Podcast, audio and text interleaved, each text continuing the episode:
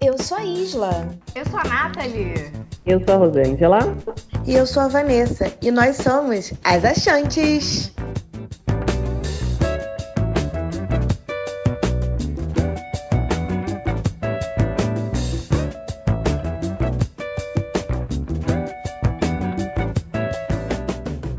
Bom dia, boa tarde, boa noite. Sejam todos bem-vindos, bem-vindas e bem-vindes a mais um podcast das Achantes.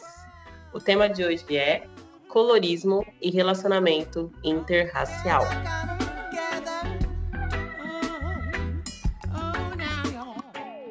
Olá, meus lindos, lindas e lindes. Bom dia, boa tarde, boa noite. Aqui é a Isla falando. Carinhosamente, a afrobeste do grupo. Não sei se eu posso falar isso, mas enfim. É, como esse tema, colorismo e relacionamento interracial, caiu no meu colo a responsabilidade de fazer a introdução desse programa. Vamos lá. O que seria colorismo, né? Segundo o site Geledes, Geledes, Geledes, me perdoem se a pronúncia estiver errada, o colorismo ou a pigmentocracia é a discriminação pela cor da pele e é muito comum em países que sofreram a colonização europeia e em países pós-escravocratas. De uma maneira simplificada, o termo quer dizer que quanto mais pigmentada uma pessoa é, mais exclusão e discriminação essa pessoa irá sofrer. Trazendo para a nossa sociedade que sofreu a questão do embranquecimento da população, né, após a, a abolição da escravatura, a abolição entre aspas, né, vieram os europeus para esse embranquecimento intencional da população. E com essa vinda dos europeus, começou a se intensificar os relacionamentos interraciais. Né? Já havia antes, na época da escravidão, do, em relação ao estupro das nossas ancestrais, e com a vinda dos europeus, aconteceram relacionamentos dos europeus com as mulheres negras ou das europeias com os homens negros, e também rolava do povo indígena, que a gente também não pode esquecer. Então, todas essas relações interraciais foram intensificadas e começou a se propagar ainda mais a diferença de tom de pele de cada cidadão, né, de cada pessoa que nascia dessas relações interraciais. Como vocês, nossos ouvintes queridos já sabem, nós falamos aqui das nossas vivências, não exatamente de uma forma acadêmica, mas a visão de cada uma em relação aos temas que a gente traz. E hoje, né, a gente vai falar aqui como cada uma lida com a questão do colorismo, é, se a gente já conseguiu perceber intenções racistas nas nossas vivências com relação ao colorismo e relacionamentos interraciais. Vamos falar também sobre afroconveniência, que é um ponto muito importante, principalmente na atualidade, e também vamos trazer relacionamentos interraciais, né? Eu, Isla, a Afrobege, que eu recebo isso com carinho, eu sei que algumas pessoas não gostam. Como eu lido com essa questão do colorismo? Como eu sou uma pessoa de pele mais clara, é, eu nunca fui vista como branca, né? Nunca aconteceu, eu também nunca me enxerguei como branca, até porque na minha família é uma família muito miscigenada, então não tem só a minha avó que é branca de verdade, mas todos os outros não são, ou são negros ou são miscigenados assim como eu. E hum, eu não me enxergava como negra realmente, porque eu cresci numa família em que negros são as pessoas de pele escura e ponto final. Tanto que na família da minha mãe as meninas nasceram de pele clara, os meninos nasceram de pele escura, então as meninas são brancas, entre aspas, e os meninos são negros. Então, assim, nunca dentro de casa eu fui vista como negra, mas também nunca fui vista como branca, nem em casa nem na sociedade.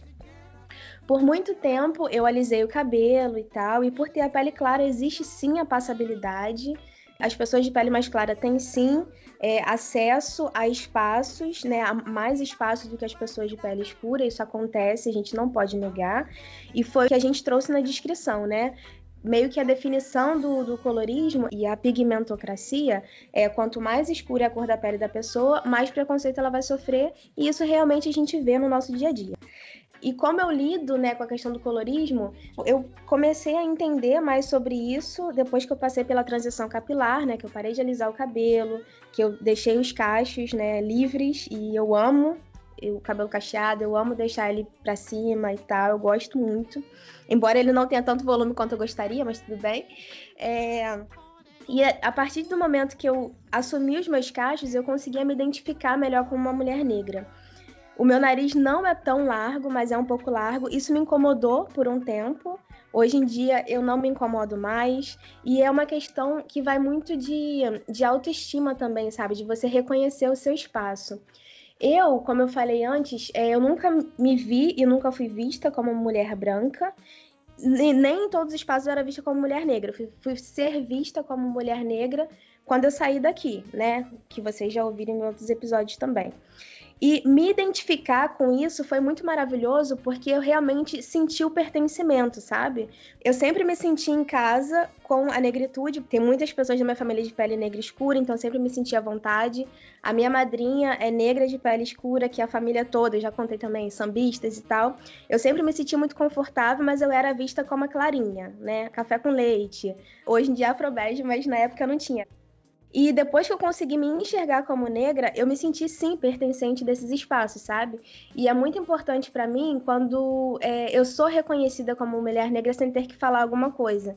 E participar desse podcast, eu já conversei com as meninas sobre isso, que foi uma honra muito grande, né? Porque assim, elas três, a Nath, a Van e a Rô, elas são negras em qualquer lugar né? Independente do lugar que elas chegarem, elas são negras. Eu ainda fico esse questionamento. Nossa, mas você nem é preta, por que, que você tá falando isso? Ah, você tá usando turbante, por quê? Você nem é preta, por que, que você tá fazendo isso, sabe? Eu ainda ouço essas coisas. Hoje em dia não me incomoda mais, porque já é muito nítido na minha cabeça, tipo, eu me reconheço como mulher negra, então independente do que você diga, isso não vai mudar o que eu penso, mas é muito legal para mim quando eu vejo uma pessoa preta me vendo como igual, sabe? E eu sinto isso aqui com as meninas. Eu tenho outros amigos negros e eu fico muito feliz quando parte deles essa coisa de, de me ver como igual, sabe? É, meio que essa que é a minha visão do a minha vivência, né, em relação ao colorismo. É isso. Eu vou passar para a próxima. Eu acho que eu tô me enrolando um pouco. Acho não, tô me enrolando um pouco. Enfim, tá. Opa, vou falar. É, Bom dia, boa tarde, boa noite, pessoal. Vanessa. E eu faço mais questão hoje de falar que é a Vanessa falando, porque vocês vão ver a Vanessa um pouco diferente. Primeiro, porque eu estou num dia muito ruim, eu acho importante falar isso, porque, como eu já falei em outros momentos, eu sempre fui a pessoa que estava com um sorriso no rosto todos os dias e hoje em dia não é mais assim. E hoje é um desses dias que está sendo bem difícil é, a caminhada. E talvez faça algum sentido falar sobre colorismo nesse dia, né? Enfim. É... Eu até anotei, gente, socorro. Dei uma pesquisada aqui, uma coisa que eu não costumo fazer para o podcast, mas segundo os dados do IBGE, a população negra é constituída de pretos e pardos. E o, o censo de 2019 falou que nós só tínhamos pretos, só. É, e o IBGE é assim, né, gente? É uma autodeclaração, que eu também não vou entrar no mérito essa construção de racismo estrutural que faz com que muitos dos nossos não se autodeclarem. Mas, enfim. É, 9,4% da população ela é preta e 46,8% se declarou parda. Então, a gente tem que ter muito cuidado quando fala de colorismo, por uma simples questão de quando a gente fala que a maioria, quando a gente conquista alguns espaços, coisas como cota, coisa como identificação, a gente tem muito dessas pessoas que não têm peles retintas, que não têm o nariz alargado, ou que então não têm a boca carnuda. Falando como sociedade tem, eu penso assim. Tem uma, uma mulher fantástica chamada Patrícia Hills Collins, que ela fala que o colorismo é a tecnologia do racismo. E eu percebo muito isso. Quando a gente tenta trazer essa pessoa não retinta para o lado do branco, ela faz com que pessoas como eu, de pele retinta, fiquem mais à margem da sociedade ainda. Então, eles querem segregar ainda mais esse espaço uma pessoa que, como a Isla falou, dependendo do lugar isso diverge, mas que no Brasil ela seria preta ou não. E também uma outra questão que eu acho importante trazer é que no Brasil é muito complicado, né? Se você vai para o sul do país, a Isla deve ser uma preta retinta lá, talvez. Então é, é, é bem complicado. E mais o que?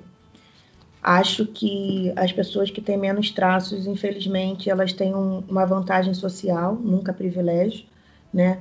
Eu ouvi esses dias que a Isla falou que o cabelo dela é enrolado, né? O meu cabelo é crespo.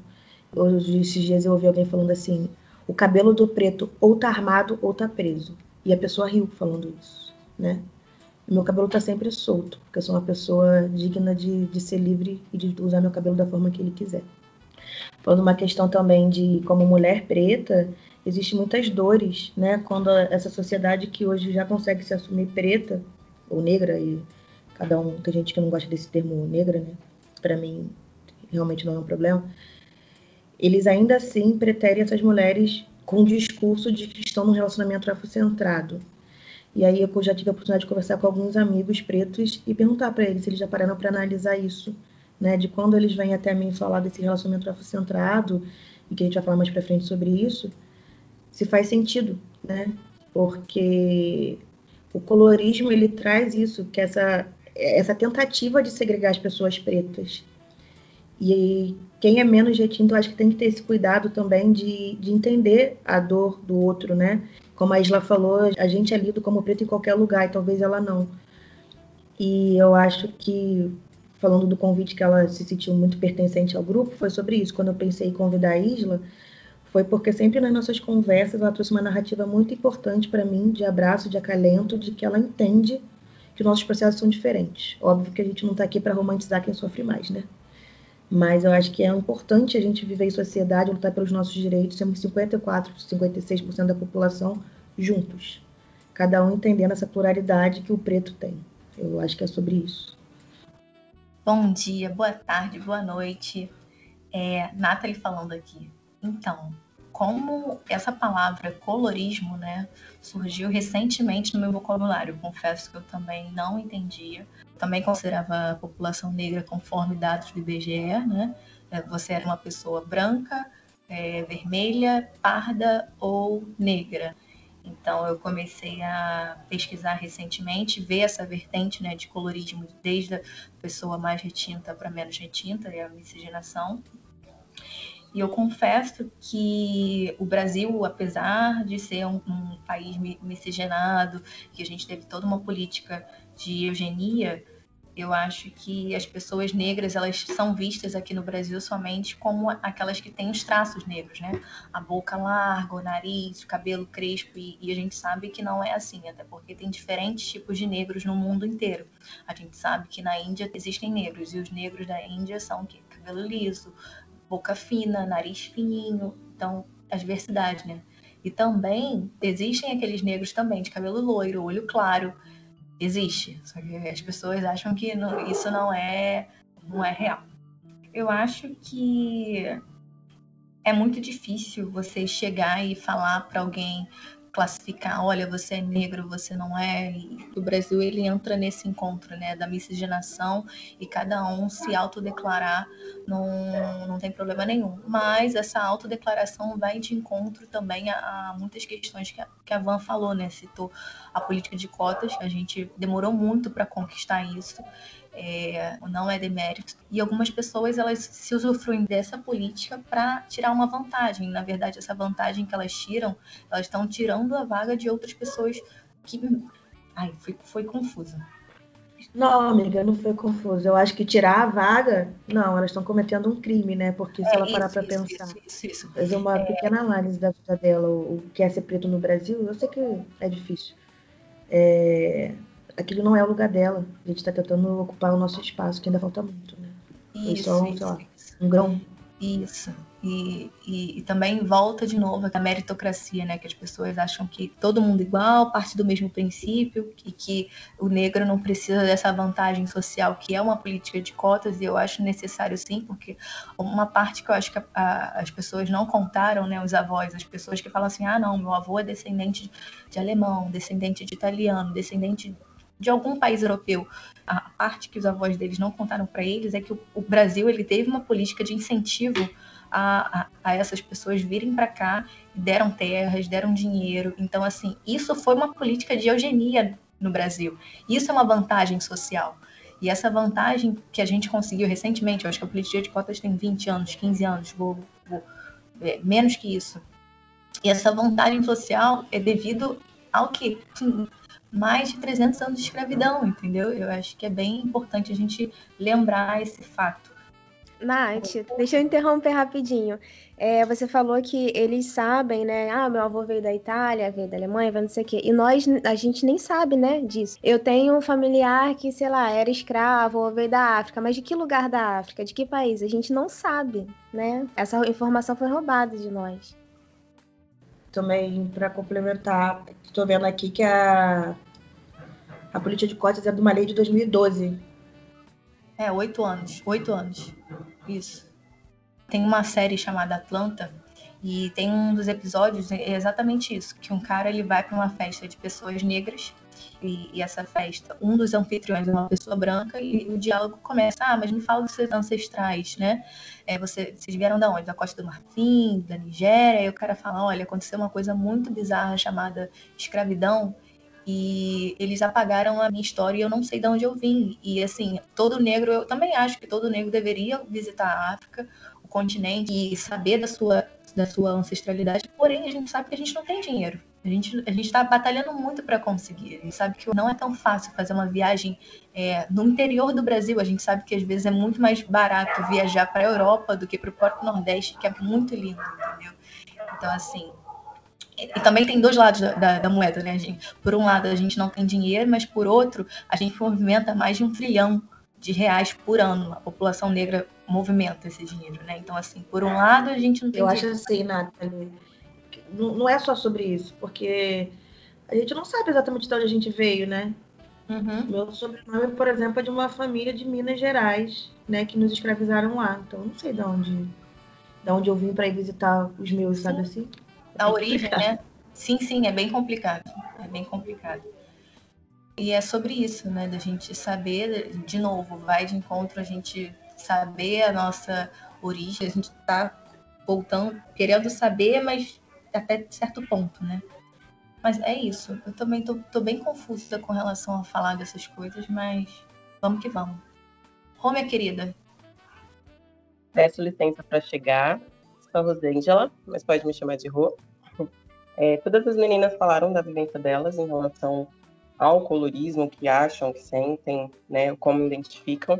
E aí eu quero trazer aqui a ideia da falsa democracia racial que a gente vive né, nesse país, onde as pessoas implementaram que não existia um racismo, né, numa convenção, e fizeram também essa ideia de apagar a população preta com essa autodeclaração de pardo. Então, teve um estudo que eles levaram para fora, onde o plano era não ter pessoas negras até 2003 ou 2013. E falho, né? Eles queriam tanto que fosse um país branco e não esquecendo dos índios, tá? Também dos nativos desse país, mas que foi falho. Por isso que esse termo pardo, ele vem para entre aspas, dividir, mas pra, também para esquecer que existe a população preta, e trazer também para aquelas pessoas de pele mais clara, né, esse despertencimento, né, que é preta demais para ser branca e branca demais para ser preta. Né? E aí a, a, a Isla contou muito bem sobre isso. E aí eu vou trazer uma referência aqui que eu tive a oportunidade de conhecer no CERT, que é o Centro de Estudos das Relações de Trabalho e Oportunidade. É, o conheci a Cida Bento, que cunhou o termo branquitude, né? E ela fala o que sobre isso? Eles têm um pacto narcisista, que é entre eles, né, entre as pessoas não negras, os brancos, e eles se articulam entre eles para poder continuar e permanecer dentro das organizações. Tanto que esse termo colorismo, ele não foi cunhado por uma pessoa preta, né, para poder trazer a pauta, e sim dividir a raça. E para mim o colorismo ele se deu e eu comecei a entender é, mas não com essa palavra colorismo em si, na minha infância. Minha família, minha mãe é, é preta, só que de pele mais clara, e meu pai é retinto. E minhas filhas, que são por parte de mãe, que também já vêm com a pele mais clara, elas escolheram parceiros afetivos brancos. Então, logo, minhas primas nasceram com a pele mais clara. E eu, por ter o pai mais retinto, nasci com a pele mais escura. E final de ano, festas de Natal, Ano Novo, são na minha casa. E aí eu sempre observei que nas fotos, entre meus primos, eu era a pessoa que tinha mais, a pele mais escura. Mas eu nunca fiz menção né, do porquê disso. E aí eu fui crescendo e fui entendendo né, que isso faz parte de uma miscigenação do estupro que aconteceu e que muitos desses meus primos, como a, a Isla trouxe, é, hoje que eles não se leem como negros, mas eu leio eles como negros, que aí seria a heteroidentificação, quando você olha para o outro e fala, ah, esse é negro ou não. E eu sei que a gente não pode validar, né? A pessoa que tem que sentir isso e falar, não, eu sou negra por isso, por isso. Mas a gente tem que tomar muito cuidado, porque tem pessoas que é, não são negras, elas têm bisavós negros, aí a avó já é branca, casou com branco, a mãe é branca, casou com branco, e ela quer se considerar negra para tirar algum proveito ou alguma vantagem social, ou neste caso, por ser uma pessoa branca, ter algum privilégio com essa fala. Né? E aí, lembrando, voltando um pouquinho, falando dos meus primos, a, a gente brincou na hora do roteiro, eu escrevi assim para a Isla. Eu acho que a Isla pode começar falando, já que ela é afrobege. E aí tem algumas pessoas que se importam com esse termo, a Isla falou que não. É, e a gente brinca com quem que a gente tem intimidade, né? Porque paçoca, afrobede, caramelo, são a cor das minhas primas, porque elas não se identificam como pessoas negras. E não sou eu que vou também falar, ó, você é negra porque sua mãe é negra, seus avós são negros, e seu pai é branco. Então vai de cada um se identificar. E aí eu vi que isso pesa muito quando eu voltando de uma peça de teatro com a minha irmã, uma das minhas irmãs. É, o nome da peça é Gritaram-me Negra. E minha mãe e meu pai não tinham ido para o teatro, não sabia, a gente não tinha mostrado vídeo nem nada. E aí eu minha irmã chegou e falou para minha mãe, que é de pele mais clara, você é negra. Porque o Gritaram-me Negra, que a gente teve a oportunidade de ver, é uma peça onde ela ressalta que ela foi chamada de negra com uma, uma forma de querer ser ofendida por isso, né? Por outras pessoas. E eu e minha irmã chegou para minha mãe e falou: Você é negra. E aí minha mãe falou: Sou. E ela não viu a peça. E na peça a moça fala: Sou, depois de um tempo. Quando eu falei isso pro meu pai, é, você é negro. Ele retrocedeu, né? E aí na peça ela fala a mesma coisa, e retrocedi, porque ela não entendia, né, o que era ser negro. Meu pai retrocedeu. E ali eu entendi que para quem tem a pele mais escura, isso pode soar muito mais pesado. Não porque ser negro é ruim, né? É porque ser negro e retinto nessa sociedade racista te faz é, olhar esse termo, essa palavra, como pesar, com uma forma pesada de, de assumir essa identidade.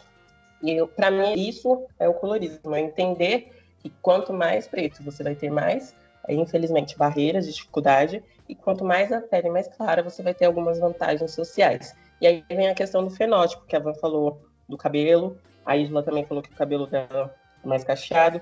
É, só uma observação, o cabelo crespo ele não começa no 4C, tem um, umas letrinhas e números antes disso. E além do colorismo, que está na questão da pigmentação, né, é, tem a questão do fenótipo, porque você pode olhar uma pessoa de pele clara e ter todos os traços negros, mas ainda assim ela vai estar mais presente, seja nas mídias, nas redes sociais, seja nos comerciais, propagandas, produtos de cabelo, dificilmente você vai ver uma pessoa de pele mais escura fazendo essa representação. E a sociedade fez isso, né? Você já não era. A TV fazia isso com você. Você não ser mais ainda. A Nath trouxe em outro. Acho que é o cuidado, Rô, que eu, que eu falei de te interrompendo. Ah, eles querem que a negritude se aproxime dessa questão mais branca, não o contrário. Não que o negro seja essa pessoa retinta como a gente. E é isso que acho que a gente precisa refletir sobre onde está o nosso lugar e o nosso lugar enquanto sociedade e o nosso lugar enquanto preto. É, e também cuidado com que esse lugar, né? Porque eles acham também que a gente tem um lugar específico. É, você tem que estar em tal lugar, né? E faz com que a gente tenha esse auto-ódio, essa utilização pela nossa pele, pelo nosso traço. E aí eu estava falando de desse pertencimento. A gente já não era. Tinha a Xuxa, né? E as Paquitas para mostrar isso. A Nath até trouxe no outro programa. Né? A gente não, não via isso na TV. quanto mais próximo do, do, do, branco, melhor. Mas a gente tem que tomar muito cuidado, porque esse discurso é que eles fazem para que a gente enfraqueça enquanto coletivo, enquanto população preta. É, eu consigo identificar pessoas de pele mais clara, ou até mesmo as pessoas não negras que são perto de mim, como racistas, é, em, um, em uma situação que aconteceu na mesma empresa, onde eu já relatei que tive um, um processo de racismo, e uma dessas amigas que, que vieram ao meu favor, ela tinha uma irmã que também estava nessa empresa. E essa irmã, ela falou para mim que ia usar a política de cota para entrar na faculdade para fazer medicina. Na época, eu fiquei muito, muito chateada, porque tinha acabado de acontecer esse episódio, ela não veio falar comigo a respeito, né?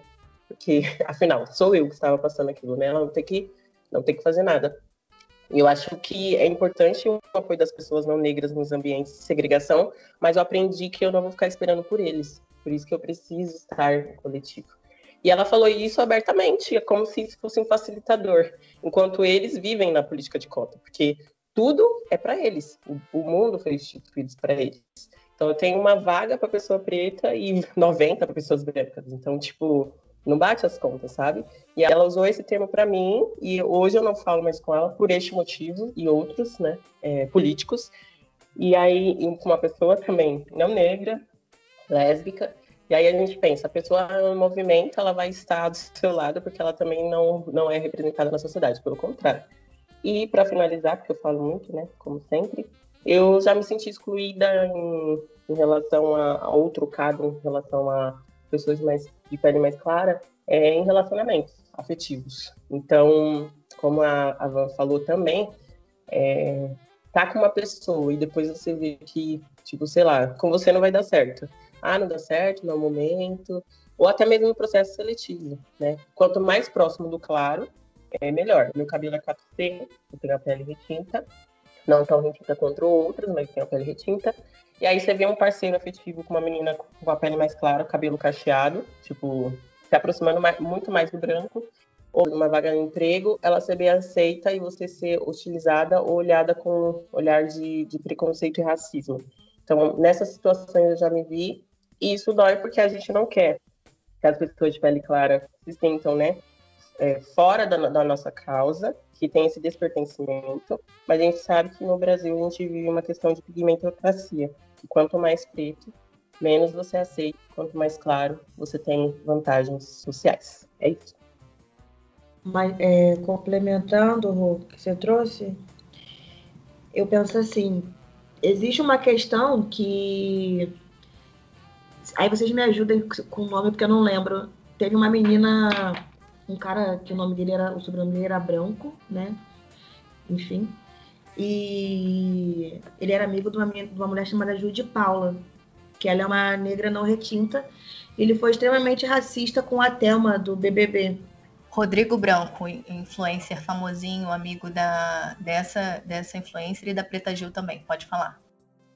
Isso, obrigada, amiga é, o quanto a gente tem que ter cuidado a partir do momento que a gente se autodeclara preto, com o racismo que o outro branco pode nos trazer, né? Isso trouxe uma reflexão bem importante, eu acho que para o movimento, quando essa menina, essa Judy Paula, começou a se questionar, questionar essa amizade. E eu vejo muito isso, assim, por exemplo, na época de faculdade, a gente, eu e a gente estudou junto, juntas, e ele estudou com muitas pessoas pretas, assim. Mas eu vejo que as pessoas brancas que permeavam aquele ambiente tinham muito mais aproximação com a Isla do que comigo. Tudo bem que eu não sou uma pessoa muito simpática à primeira vista, mas hoje faz muito sentido essa questão do colorismo, né?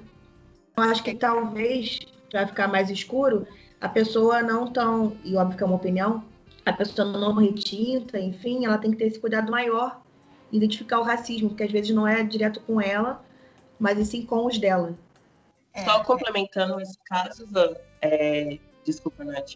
Nesse caso também teve uma galera do movimento negro que foi em cima dessa, dessa mulher falar: e aí, está vendo seu amigo lá? Vai passar pano para ele?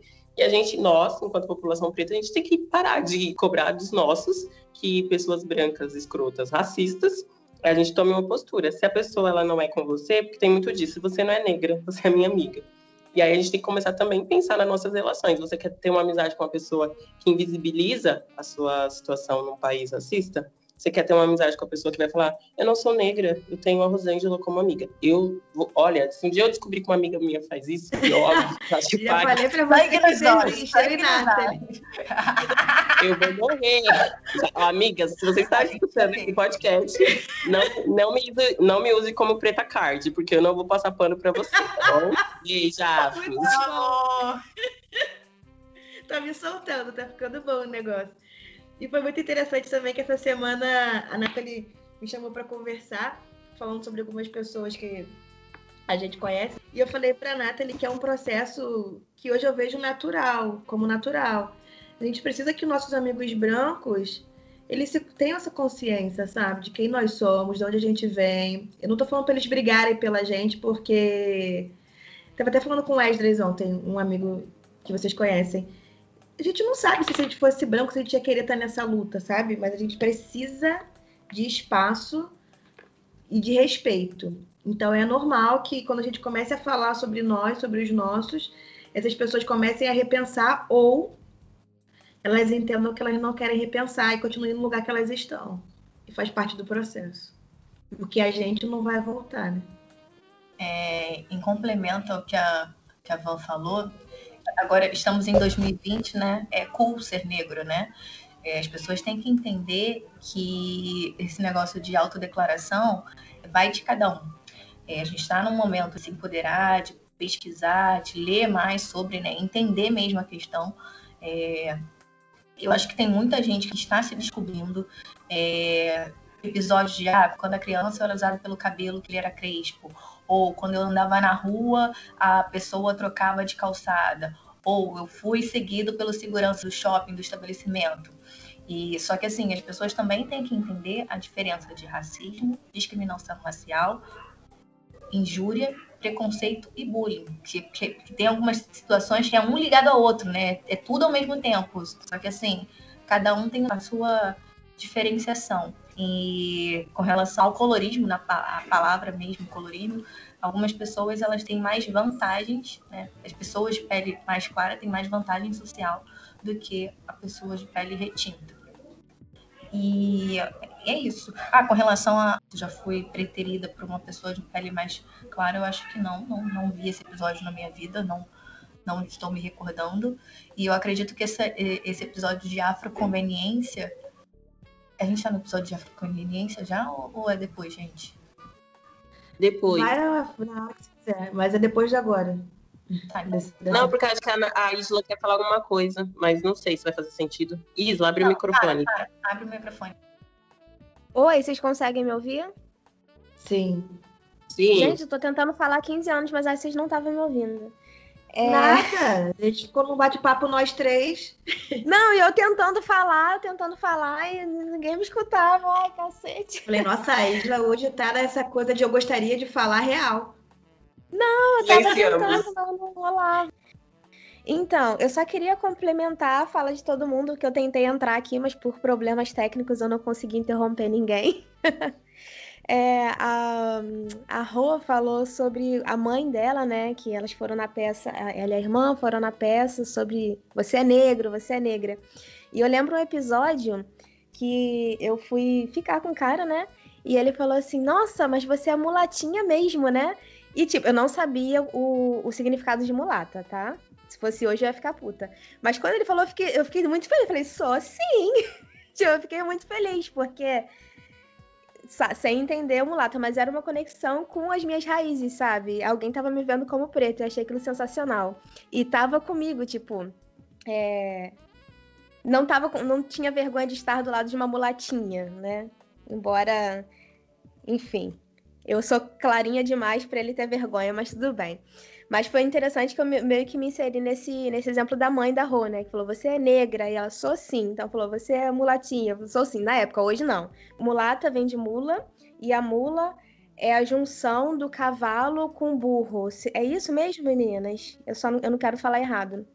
Eu acho isso, que a mula é, mesmo. Isso, ela é a junção do cavalo e do burro, e veio a mula, que é um animal que não tem pertencimento com nenhum dos dois. É algo sujo, é algo errado, é algo que não tá legal, e o mulata vem disso. Então hoje eu não gosto desse termo só, mulata, só eu acho horrível. Ô, Isla, só em complementação, é, o termo mulata veio da, da miscigenação racial no Brasil, e com relação uhum. ao cavalo, ao homem branco, e a mula, mulher negra ex-escrava. Então, complementa essas palavras. Exatamente. E aí eu vou pegar o gancho, fazendo.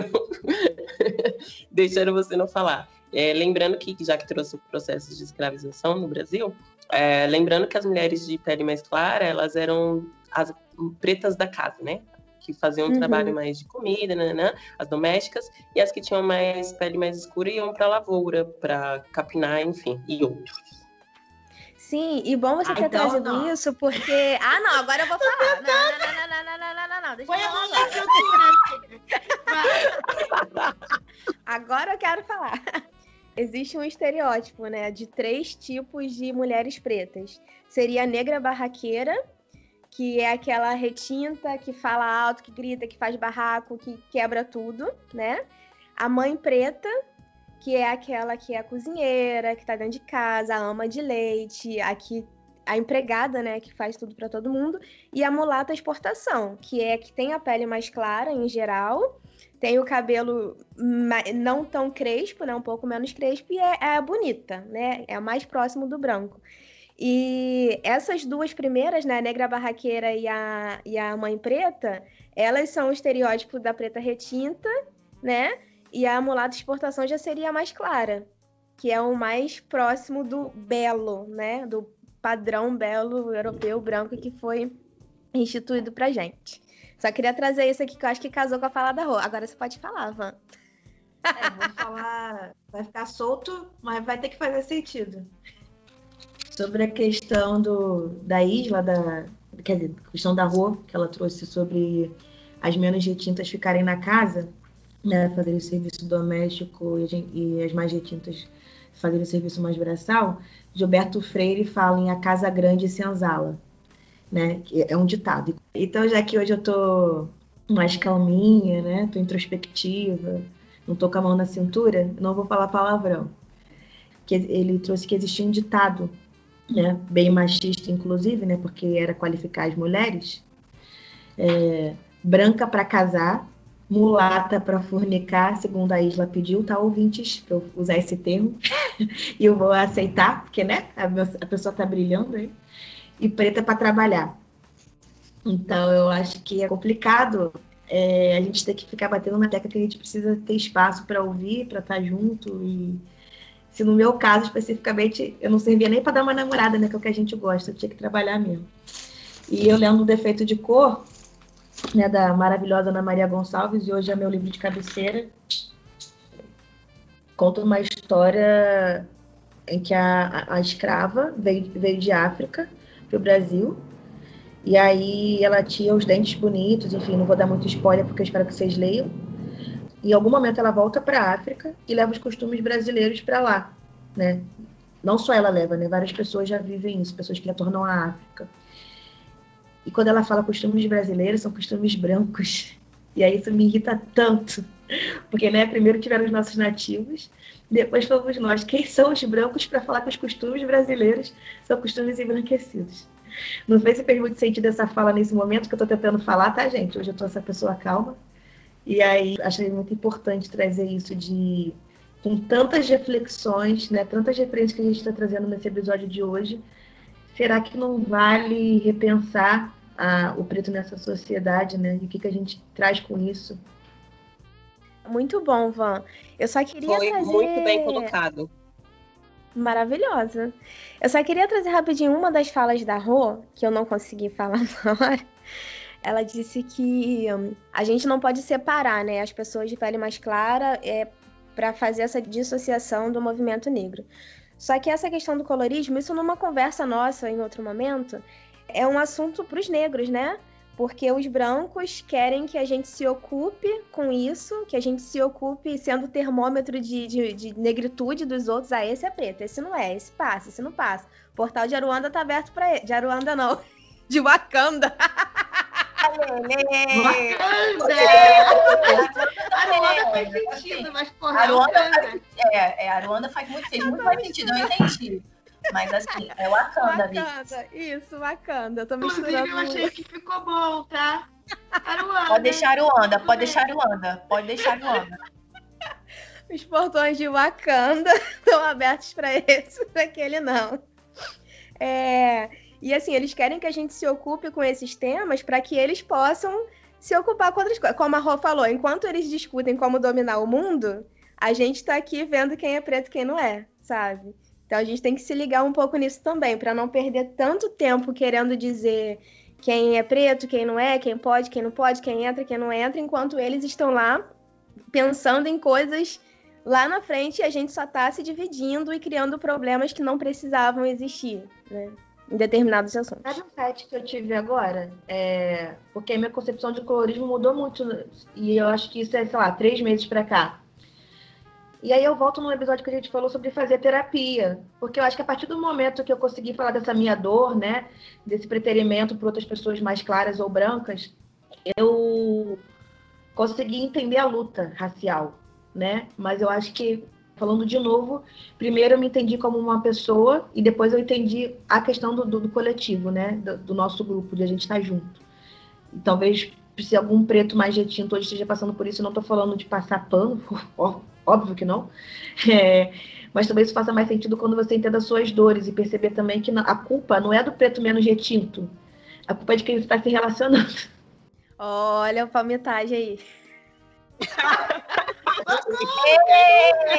Começou, começou.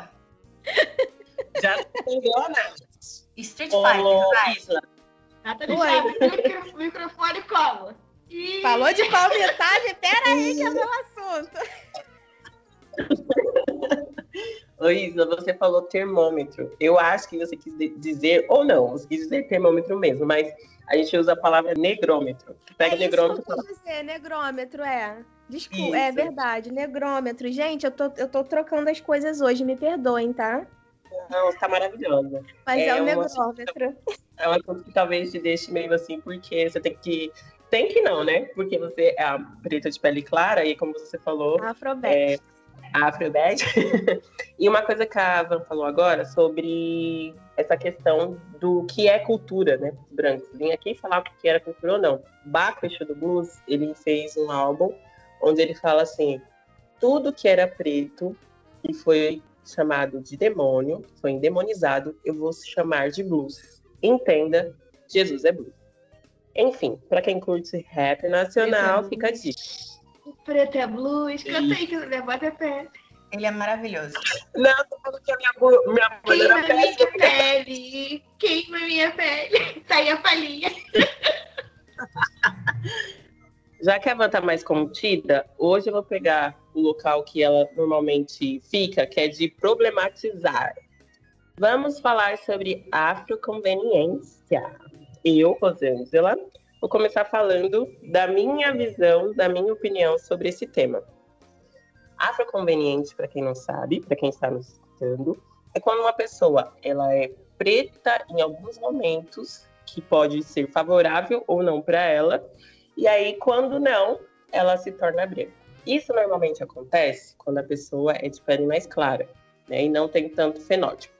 Temos um exemplo muito grande falado nas redes mídias sociais da nossa amiga Anira, que agora não é mais Anitta, né? Porque ela é internacional. Eu, como professora de educação física, escuto as músicas dela. Você tem quando você finalizar. Só bem. Só bem. É, eu tenho esse negócio de cancelamento, né? Enfim. Eu, eu procuro não utilizar o material dela. Eu acho ela muito boa como mulher empreendedora e tudo mais. É, só que ela usa do Quick Money, ela quer usar do Black Money. Então, quando ela vai no clipe, de fazer um clipe na favela, ela tá de trança, ela tá de, a pele dela tá mais escura. Quando ela vai receber um, um prêmio, ela tá lá com o cabelo loiro, não que tenha problema, porque nós, né, mulheres pretas, podemos ter o cabelo do jeito que quiser, da cor que quiser. Mas ela se aproxima muito mais né, do branco. É, ela não se posiciona como mulher negra no sentido de militância. Ela não traz nenhuma pauta de, sobre isso. E aí, é, mais uma vez, a gente tem que observar o que, as empresas estão fazendo. Teve um caso recente da Beauty Cut, graças, da Rihanna, maravilhosa. É, muitas influencers que são dessa vibe de maquiagem e tal já falavam dessa marca antes. E aí a Sephora veio e contratou só mulheres brancas. E aí se colocou uma preto não, colocou de pele mais clara. A gente não tem que brigar com essa mulher de pele mais clara que aceitou o serviço, né? A gente tem que olhar para essa marca, né, que está fazendo isso. Porque senão ela vai lá, tira essa pessoa única de pele mais clara, né, e negra, e coloca outra pessoa branca. E aí a gente tem que lembrar, tá, tem 10, ela colocou uma de pele clara, e as outras 9? A gente tem que brigar para ser 50-50. E sobre afroconveniência, é sobre isso. Por exemplo, pegar uma, uma influencer que não se posiciona, não milita, e aí tiver um caso sobre Black Lives Matter, ela ir lá e usar isso como o momento dela de brilhar e falar sobre, sendo que ela nunca se posicionou, nunca falou sobre nenhuma questão. E não é obrigação de ninguém ficar militando, ser ativista o que for, mas é, se aproveitar dessas pautas para poder lembrar que é negra, aí também não, né, não pode. Meu primeiro palavrão no, no podcast, eu acho. É isso. Caraca, eu ia falar isso, não sabia nem que você falava palavrão. Que que é isso? Dona Rosângela falando palavrão. Dona Rô! Acabou? Acabou? Essa boca suja? Quando a Rô traz a Anitta, é... eu não queria aqui usar do meu termômetro, né, gente? Que não vamos ser hipócritas, cada um tem o seu, e que isso fique guardadinho no coração. É... eu não consigo ler ela com uma pessoa preta. Eu não sigo ela nas redes sociais, não acompanho o trabalho dela, mas sei que a galera fala que ela é uma mulher brilhante e fico muito feliz, né? Porque precisamos de mais mulheres brilhantes tendo espaço, que nem ela está tendo. Ou sobre criar também, né? Que eu acho que uma coisa positiva dela é que as pessoas falam que ela criou o espaço dela. E eu acredito que seja verdade. É... O que me incomodou dela foi um clipe, que eu não vou saber o nome da música, acho que é Vai Malandra, que ela gravou numa comunidade do Rio de Janeiro usando fita para se bronzear e botou trança, né? Aquela questão da apropriação. Mas eu nunca vi a Anitta dando uma entrevista como mulher preta, assim. Então, me incomodou. É complicado você. E também, assim, eu não sei se ela se lê como uma mulher preta, né? Porque para mim é pior do que isso. Ela não se lê como uma mulher preta e ela usou de ser preta para gravar esse clipe não tá, não, acho que não tá bem escuro, mas é uma coisa que me incomodou porque ela quis ocupar o meu lugar, né? A pessoa que tem a pele bronzeada sou eu, a pessoa que tem um cabelo crespo sou eu, a pessoa que põe trança sou eu e não ela. Pegando um gancho da Vanessa falando com relação ao, ao uso de tranças, né? É que as pessoas têm que entender que eu acho na minha sincera e humilde opinião. Eu não sou termômetro para você usar ou não o cabelo trançado, mas as pessoas têm que entender que isso não é apenas uma identidade de carnaval. Ah, botei porque está na moda. Você tem que entender o motivo daquelas tranças, a ancestralidade do que é. Porque, assim, se você digitar aquele famoso tranças bonitas no Google, né? Tranças bonitas, você vai ver menção a pessoas brancas. Tranças feias, você vai ver menção a pessoa negra. O próprio o site, ele já é preconceituoso, entendeu? Então, assim, você tem que ter uma identidade. Muitas pessoas assim, ah, eu vou para Bahia, né? Pessoas brancas lidam, eu sei que lá tem toda uma trajetória. Isso as pessoas usam isso como turismo também, sem problema nenhum, com relação a você trançar o cabelo, você entender. Mas assim, tomou um sol, né? Ah, não, sou negra, sou negona, e aí, e aí que tá. E quando volta, tira as tranças, esquece a, essa ideia do, do que era o, a responsabilidade de usar uma trança. Mesma coisa um turbante, né? O turbante está na moda, aí a pessoa usa um turbante, mas sem entender a identidade cultural que representa usar do turbante. É uma outra coisa também com relação à afroconveniência, eu acho que as meninas explicaram um pouquinho com relação à, à pessoa, né? Mas também tem a afroconveniência das grandes marcas, né? Da indústria da moda. É, eu acho que ano passado, ou dois anos atrás, uma indústria da moda fez um desfile em Paris. E essa foi, fez homenagem ao Egito. Só que eles contrataram modelos brancos para usarem as tranças.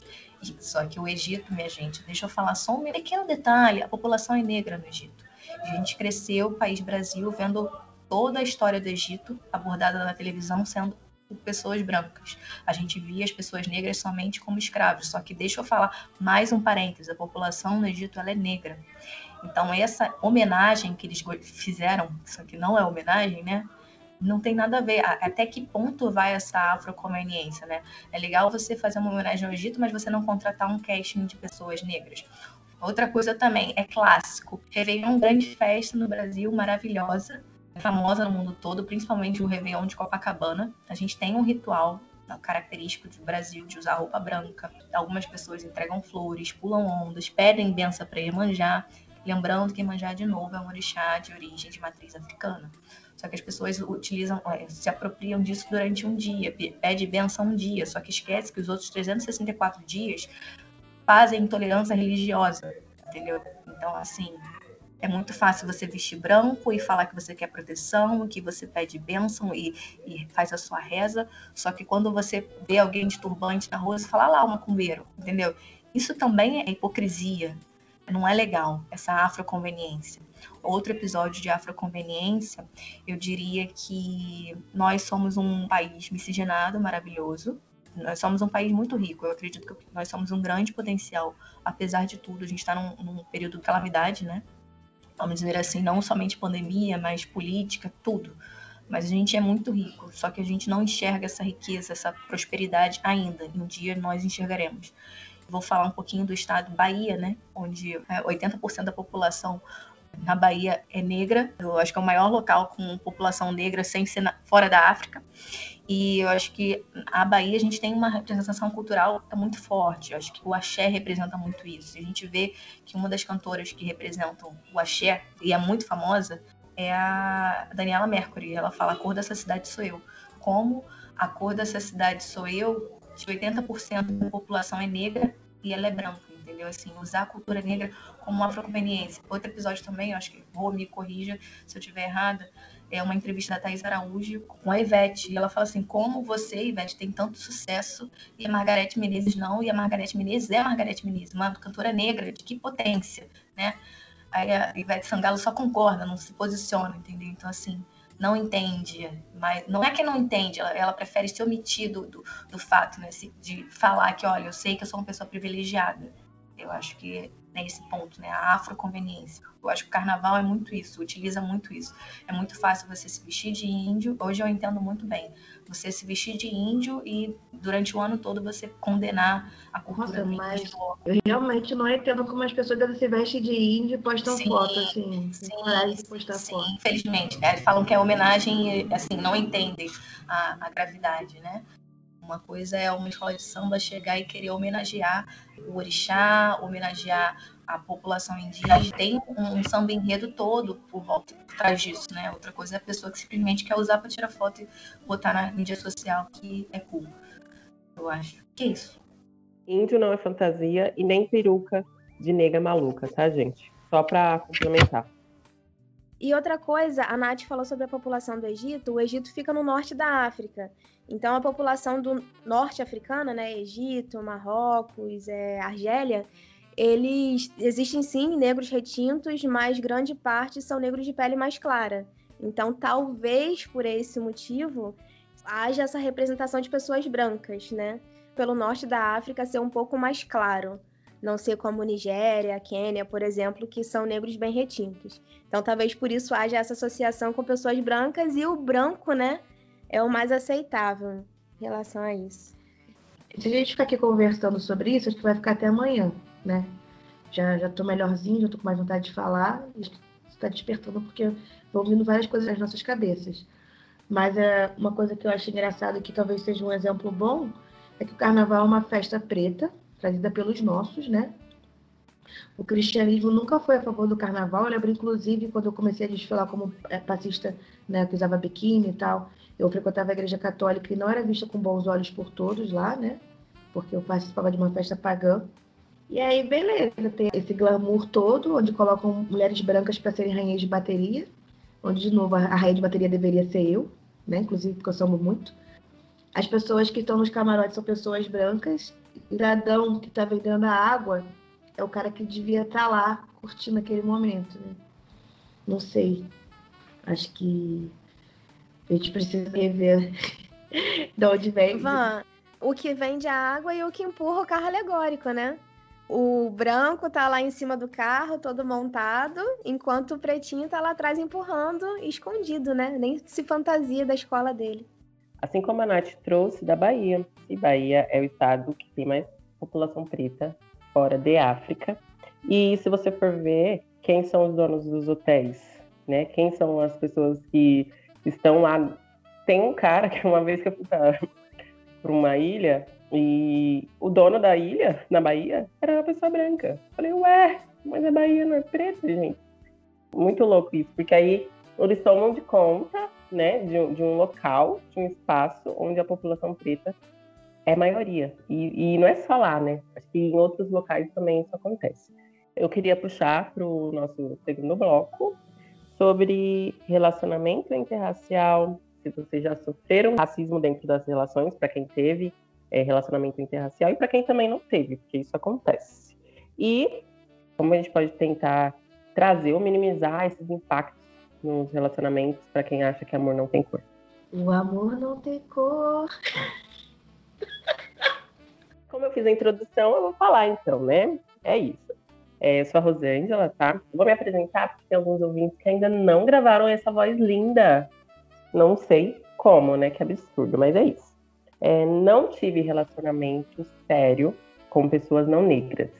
Eu já dei uns beijinhos em um menino na adolescência, mas eu lia ele hoje, eu vou fazer a heteroidentificação dele, né? Eu leio ele como uma pessoa negra, é, pele clara. E dentro das relações, né, apesar de eu não ter tido relacionamento sério com pessoas não negras, apesar de tudo, eu sofri a reprodução do racismo, né? Porque nós negros não somos racistas. Mas, penso eu, problematizando o meu primeiro cancelamento do programa, penso eu que todo branco é um potencial racista. Pô, você já foi cancelada quando você trouxe a Anitta. é verdade, foi cancelada, é verdade. Está cancelada já. Socorro! Enfim, é, eu tenho um relacionamento de longa data com homens pretos. E dentro de uma dessas relações, essa pessoa me trouxe que a mãe dele falou assim: Ah, eu pensei que você ia clarear a família. Então, estava esperando uma pessoa de pele mais clara ou até mesmo branca. É, isso é um fruto do alto ódio, né? Fazer com que a pessoa negra não goste dos seus traços, não goste da sua cor, não goste da sua pele, e aí espere que os seus filhos ou seus parentes se relacionem com pessoas mais claras, para quê? Para clarear a família. E aí nós temos o famoso quadro da redenção de Khan, né? Que todas as pessoas negras deveriam saber dessa história e as pessoas não negras deveriam ler sobre e a respeito desse quadro.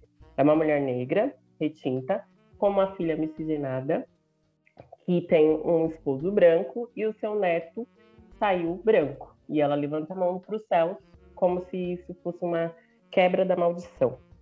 E aí eu trago um TED Talk que eu assisti, que se chama Humanai. Somos todos Humanai, da Angélica Das. Não sei se é assim que pronuncia o seu sobrenome. E ela diz, né, sobre o quadro, nesse TED Talk, que ela é uma mulher negra, brasileira, ela vive em outro país, que ela saiu fotografando as pessoas. E aí, a partir do nariz, da cor do, do nariz e volta do olho, ela colocava o fundo da cor da pessoa. E ela viu que uma pessoa que é lida como branca, ela pode ser mais um tom de rosado, e ela fala do patone, né? Acho que as paletas de cores de cada um. Só que aí dentro desse TED Talk, que ela faz em São Paulo, e tem a versão lá de fora também que ela, que ela fala, ela fala assim: é, eu sempre convivi com uma família miscigenada, ela não usa esse termo, tá? Ela fala colorida, que a mãe era tal cor, cor de caramelo, ela faz referência à alimentação. E aí ela fala que ela casou com um cara branco da cor de camarão, daqueles que ficam bem claros, bem rosa quando toma sol. E aí ela parou e pensou: que cor vai ser o meu filho? E aí, após essa fala, ela disse: vocês acreditam que isso não era uma questão para mim, né? Porque ela fez esse projeto que fala sobre as cores. Mas naquela fala, para mim, pareceu que ela tinha, e aí quem sou eu, né? Não conheço, mas para mim sou dessa forma. Que ela tinha um auto-ódio que ela precisou procurar na figura de uma pessoa branca para ter um filho de cor mais clara.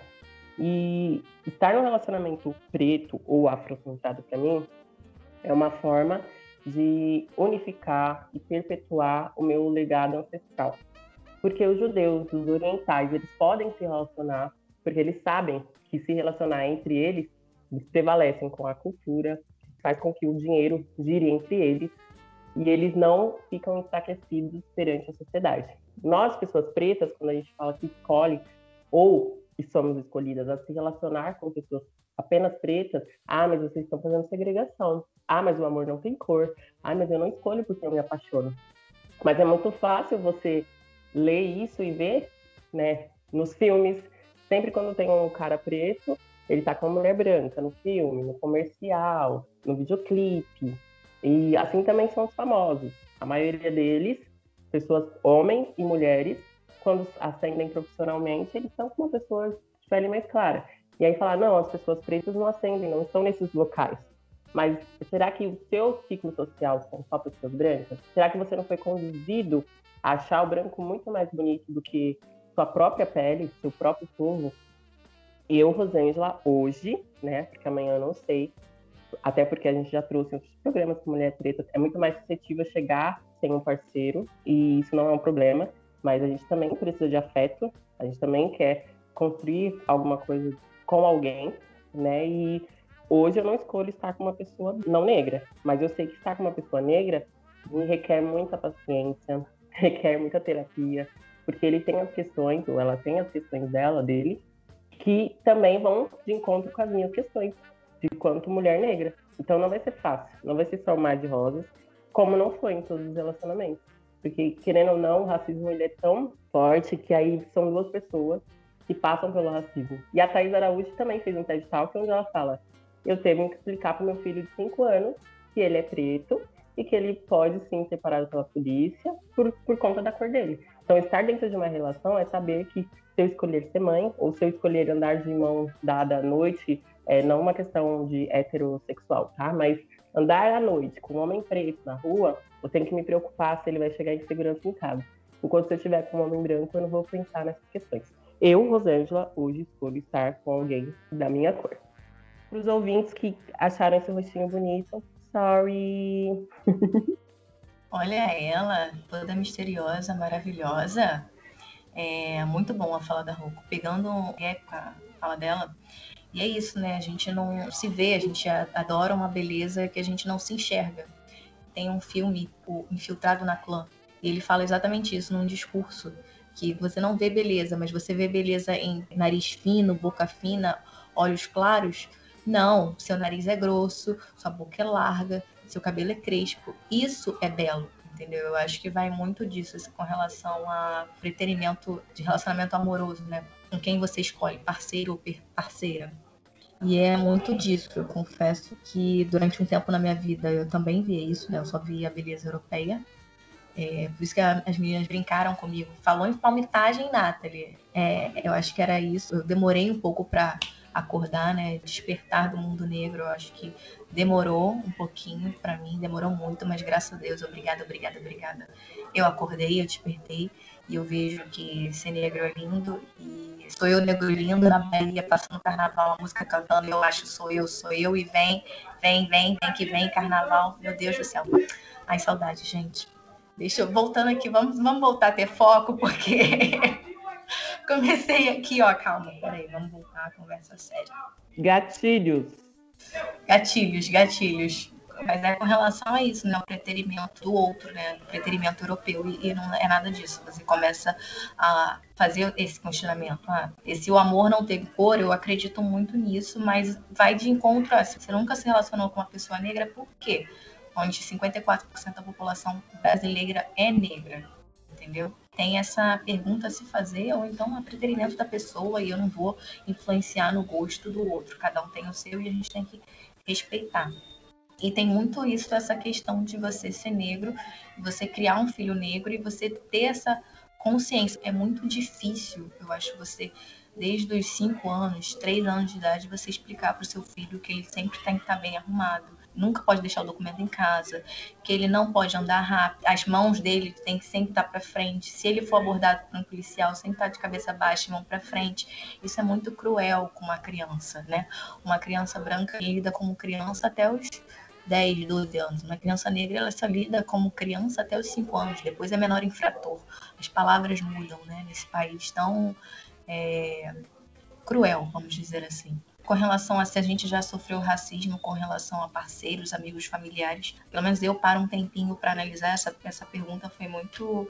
É... Parei um pouquinho para pensar, porque a gente acha que racismo é só você chegar e chamar o outro de nomes ofensivos, né? Você acha que racismo é chamar o outro de macaco, ou falar cabelo ruim, ou outras coisas. E não é. Racismo, às vezes, pode estar no celular, cor do pecado, olha a mulata, aqueles famosos falsos elogios, só que a gente tem que parar e entender, né? Quando a pessoa fala assim, ah, mas eu não sabia porque eu vim de uma cidade do interior e é comum e, e é cultural, só que assim, 2020, meu anjo, vamos procurar. Você não precisa ter um amigo negro para ser o negrômetro, né? Para ser termômetro de foi racista ou não. Você tem o Google. Entendeu? Eu acho que é um artifício muito válido para você pesquisar e saber se você está sendo racista ou não.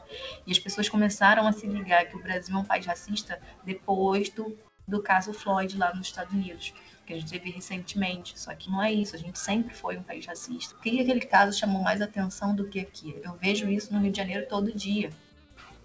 E chamou muito mais atenção, as pessoas começaram a se ver.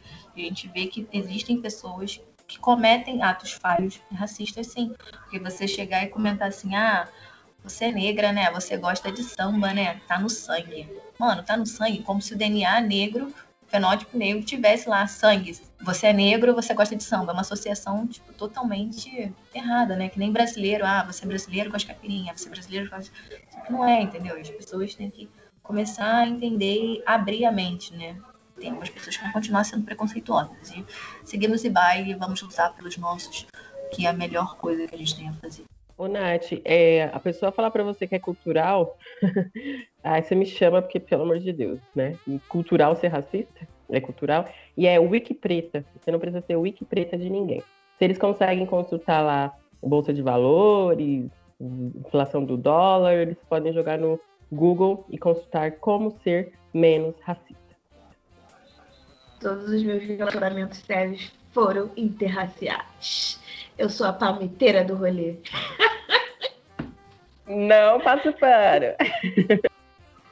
Não vou deixar a Nathalie sozinha nessa, né, gente? Sejamos sinceros. Né, é... Minha avó tem Alzheimer. Minha avó teve muito próxima à escravidão. Quer dizer, todos nós estamos muito próximos, né? Mas minha avó esteve mais próxima, obviamente, até por uma linha cronológica. E o que eu acho engraçado, aspas, que minha família toda tem relacionamento afrocentrado.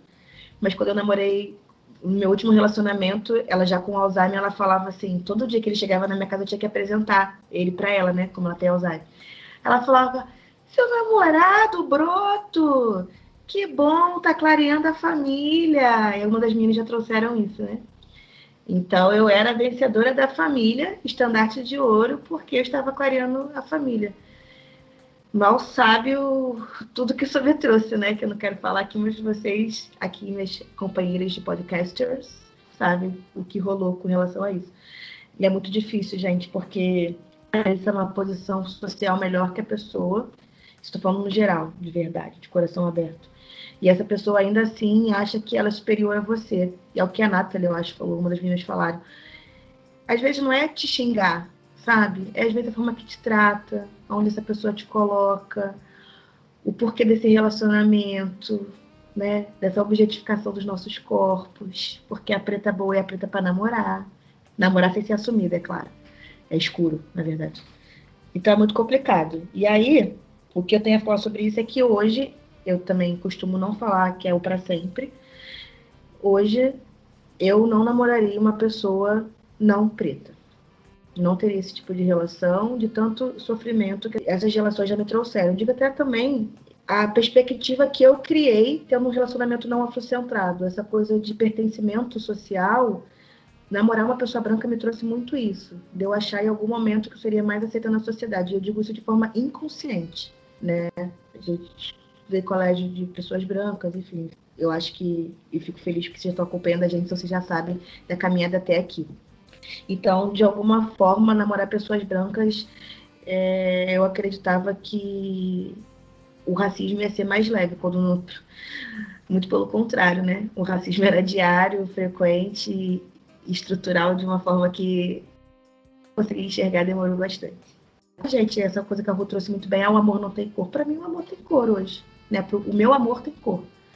E vamos, você nunca mais namoraria uma pessoa branca? Não sei. Eu acho que é, é, o seguinte: a partir do momento que eu comecei a enxergar o homem preto como um homem bonito, um homem que eu quero botar dentro da minha casa, um homem que faz sentido eu estar junto, eu acho que eu já estou curada para amar uma pessoa branca se eu quiser, que não é minha vontade, mas eu precisei, eu preciso descobrir esse amor preto para depois eu escolher o que eu quero da minha vida, porque falando como Vanessa, os meus ambientes eram embranquecidos, então eu nunca me dei essa oportunidade de amar o preto o que eu faço hoje com muita vontade, muito gosto, Tem sido bem gostoso. Aconselho vocês praticar isso também.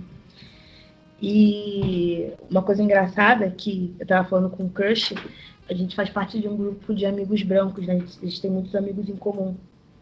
Ele falou assim: já percebeu que sempre eles querem que a gente fique junto, né? Tipo assim, sempre que alguém vai falar, me apresentar alguém, é a pessoa preta do grupo e com ele também, né? Aí eu falei: já.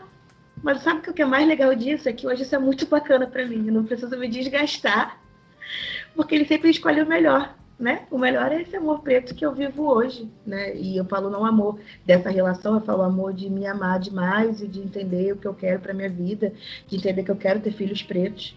Eu quero criar um fogo nos jacistas, aquela criança assim que, o que que está me olhando? Algum problema?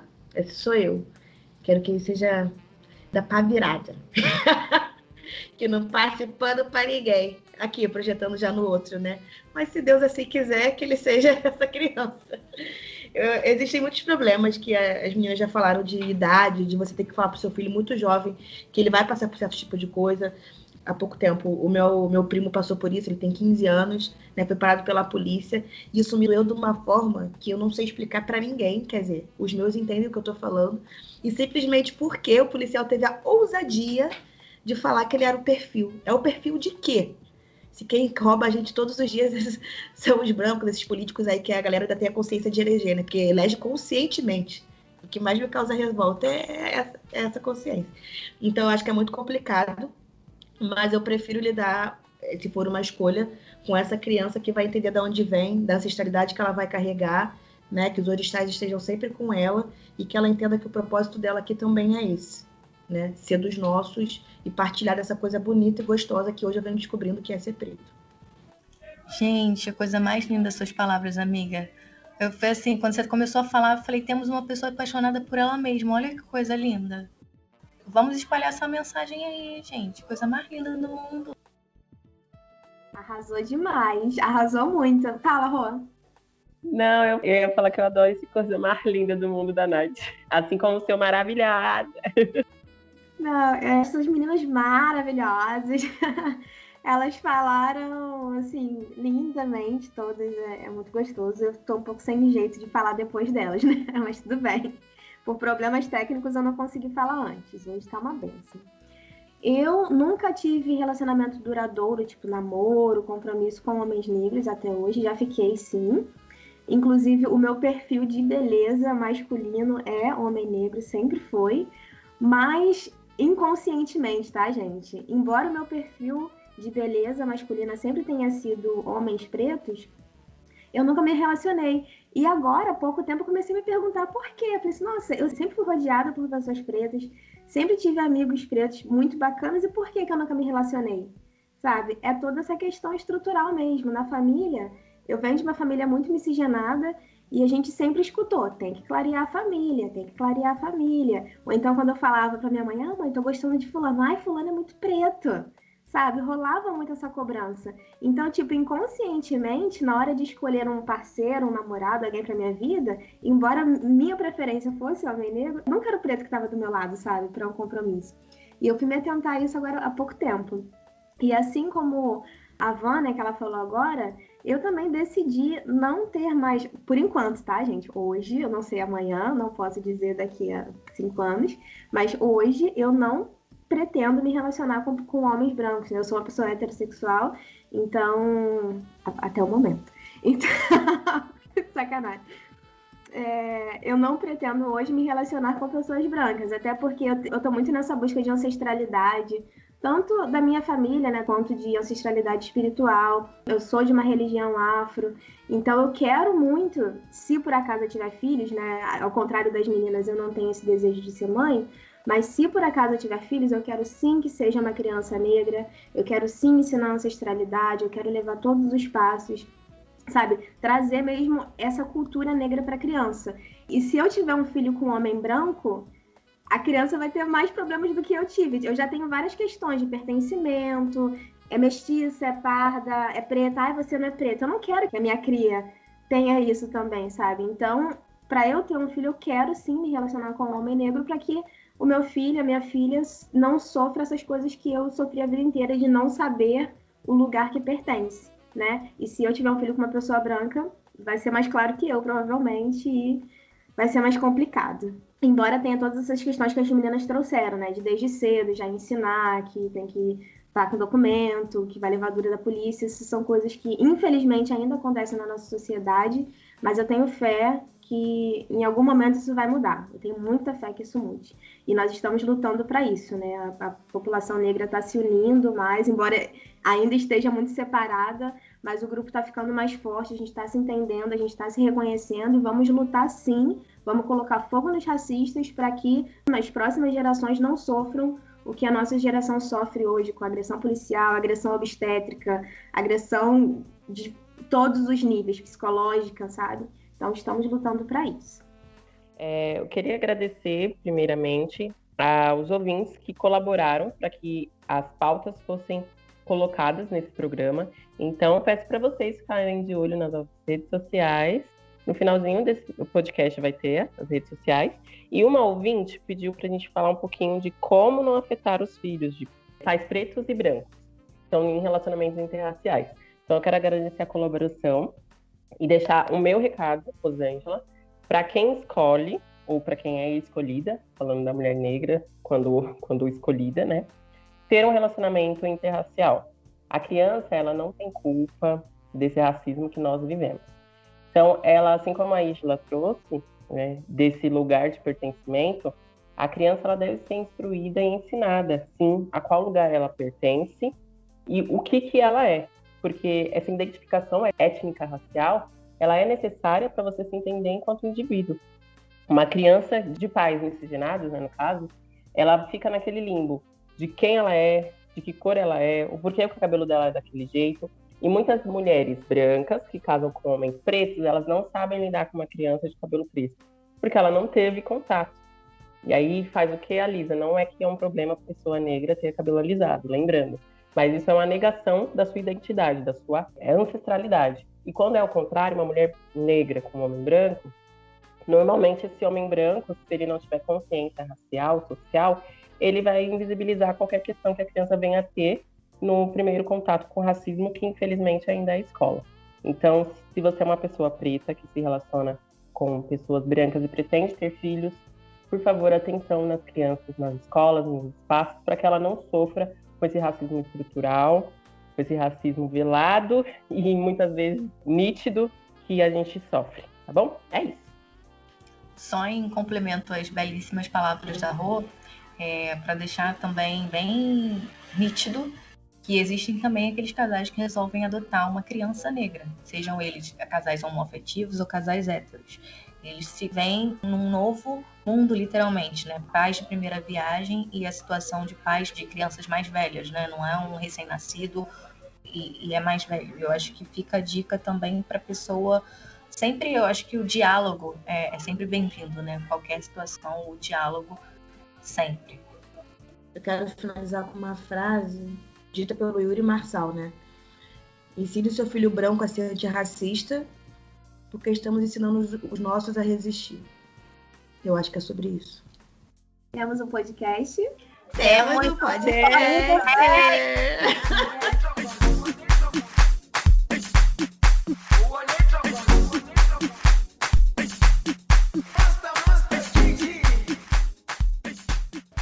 A dica de hoje é a série Cara Gente Branca relata um grupo de estudantes negros na faculdade. O episódio 4 da primeira temporada aborda a memória de uma das personagens e a relação com sua amiga, as razões por terem se afastado. Apresenta o colorismo e as vantagens da personagem Sam ser uma negra não retinta. A principal mensagem da série é que os negros não são iguais, e sim plurais. Super recomendo! A outra dica é o vídeo no YouTube da Ana Paula Changoni, intitulado Entendo o que é colorismo e como funciona. Ela explica de uma forma didática e simples o colorismo.